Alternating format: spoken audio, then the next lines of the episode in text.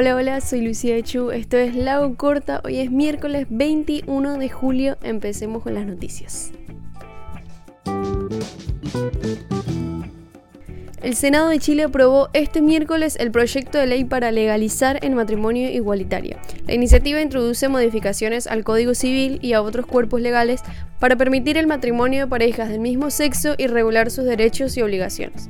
Argentina se puso otra vez a la vanguardia de los derechos de diversidad sexual, pues oficializó la incorporación en los documentos nacionales de identidad de la posibilidad de que las personas que no se reconocen dentro del sistema binario femenino y masculino puedan identificarse de esa manera con una tercera opción que utilizará la letra X.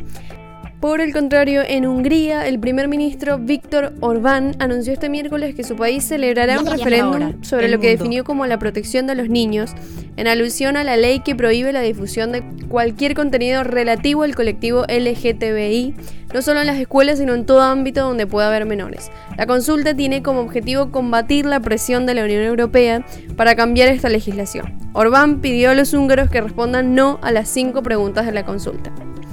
La variante Delta representa ya el 83% de los casos secuenciados de COVID-19 en Estados Unidos. Un estudio chileno reveló que la neutralización de la vacuna Sinovac decae a partir del sexto mes. En ese periodo la inmunización es siete veces inferior al pico de rendimiento. En Australia, el gobierno deportó a una periodista británica por burlarse de la cuarentena impuesta en el país para frenar la ola de coronavirus.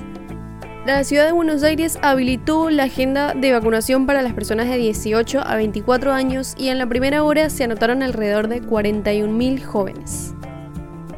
Al menos 25 personas murieron en inundaciones en el centro de China. El torrente de lluvia convirtió las calles rápidamente en ríos e inundó estaciones de metro donde la gente quedó atrapada. En el día de su independencia, Colombia vivió una nueva jornada de manifestaciones contra el gobierno de Iván Duque.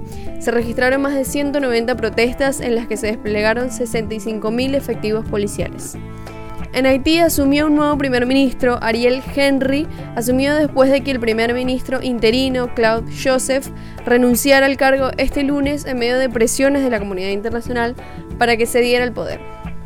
Un ex asesor del expresidente Donald Trump, Tom Barrack, fue imputado por presionar en países extranjeros a favor de Emiratos Árabes Unidos. Las acciones de Barrack fueron descritas como un intento de influir en las posiciones de política exterior tanto de la campaña presidencial de Donald Trump en el 2016 como de la administración posterior. Las autoridades de China rechazaron las acusaciones del gobierno estadounidense sobre que Pekín lleva a cabo actos cibernéticos maliciosos de forma sumamente irresponsables y han acusado en cambio a Washington precisamente de realizar escuchas en masa.